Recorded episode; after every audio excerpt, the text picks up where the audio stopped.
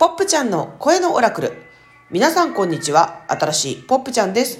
本日も暦や宇宙の天気予報、そして日々のちょっとしたヒントをお届けする声のオラクルお送りしてまいります。よろしくお願いします。本日は2021年12月23日の木曜日、旧暦下月の20日、24節気72項は、冬至初行夏枯れ草小図13の月の暦では立道の月11日銀河の活性化の正門。金114白い惑星の魔法使い。キーワードは現れ仕上げる生み出す。永遠魅惑する重要性。スターゲートはゲート276しっかりと中心軸を確立する日。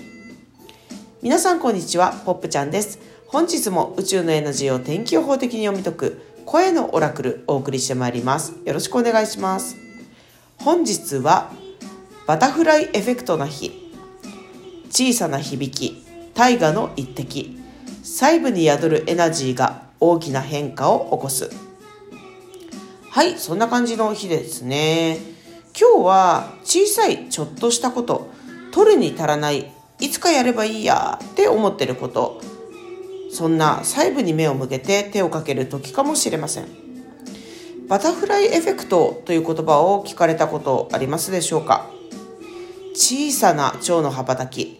そこに巻き起こる肌感ではつかみ取れないぐらいの繊細な変化の波が大いなる風を呼び起こす。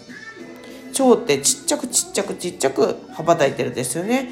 ちっちゃいちっちゃいちっちゃいものが結果的に大きいものにつながっていくというイメージをしてみてください。さてここで皆さんにクエスチョンです。自分で普段意識してないちょっと不便なことってありますか？普段はまあいいやってことでちょっと後回しにしてたことってありますか？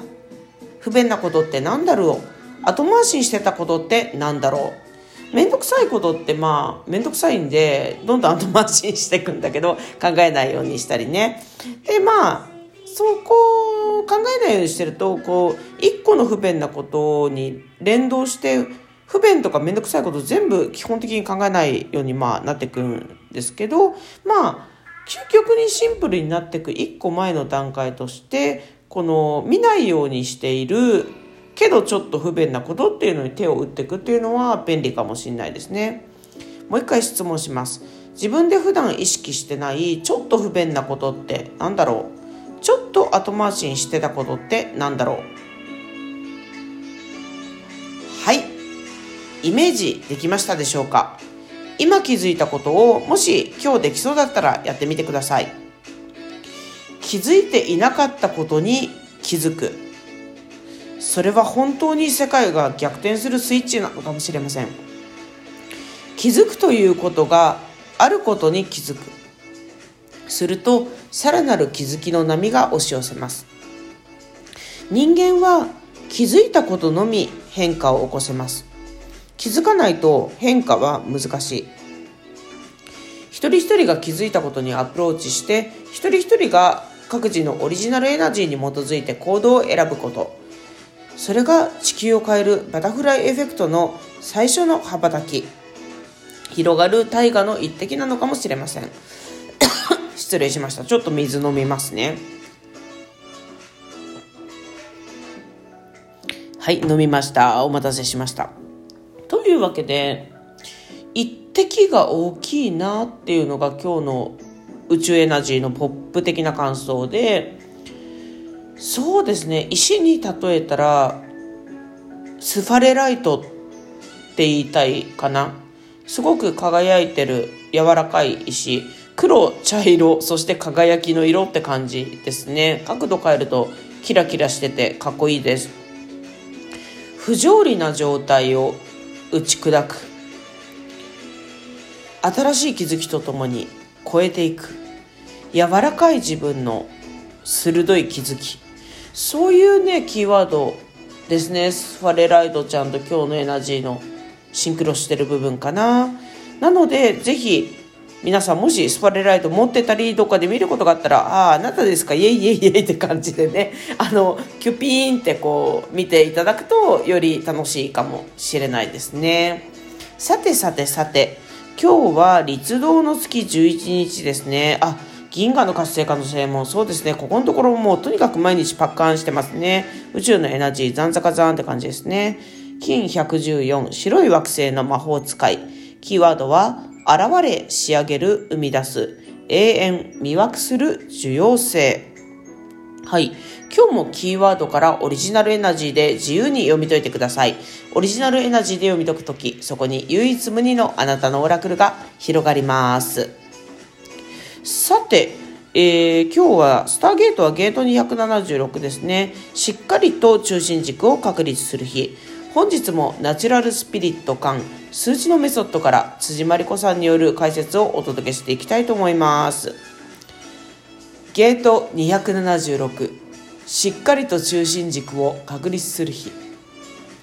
自分の中心軸が揺らぐと他者と比較して自分の座標軸を確認しようとする自分より他者が大きく見えて自己嫌悪に陥りやすい時しかしそれはカテゴリーエラー。一人一人、根性の目的も違えば、計画も違う。ナチュラルスピリット感数字のメソッドから辻真理子さんによる解説をお届けしました。オリジナルエナジーで感じてみてください。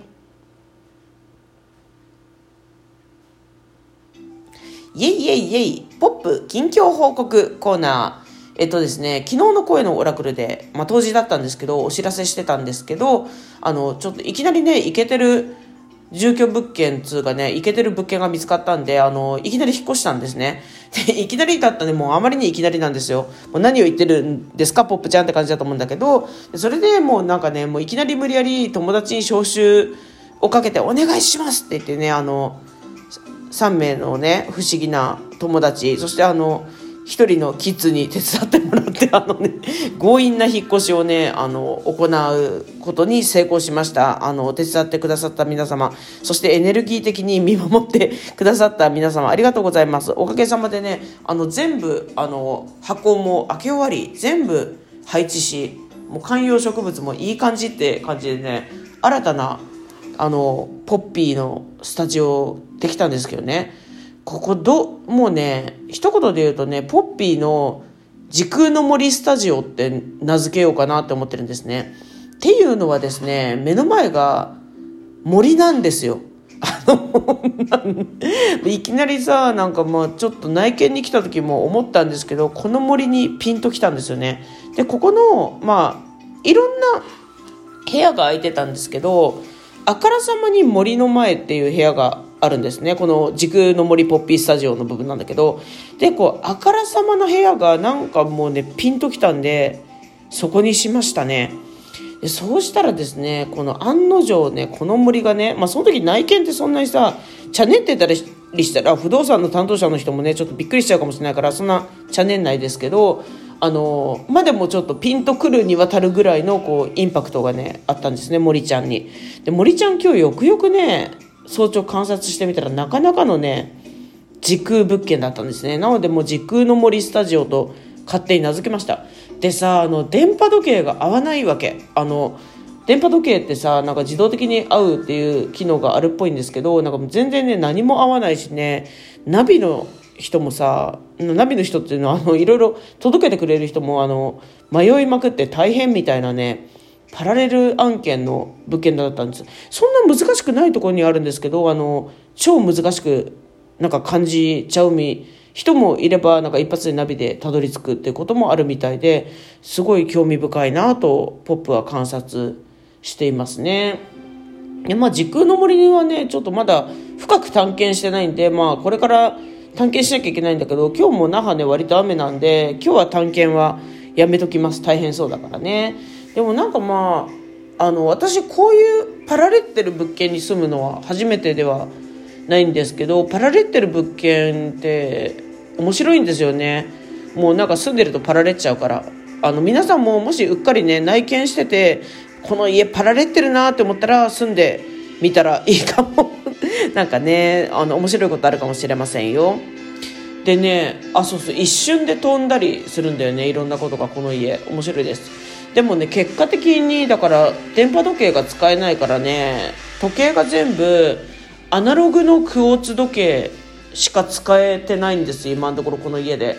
だから水晶のエナジーがちょっとちょっとポッピーアナログでよろうって言ってアナログ通信をちょっと森植物界のねパワーを得て送ってきたのかもしれないしあとねこの家ねそもそもね結構石が随所に置かれてて多分排水口の蓋が飛ばあの軽いアルミの蓋が飛ばないようにとかで屋外に結構ね石で重ししてあって超イケててねいちいちね共用部分の石とかチェックしましたね。あとそもそも時空の森もね結構石がね私の見えてる範囲ですけど結構石が多いんでこれは植物界と鉱物界を毎日眺められるという絶好のロケーション。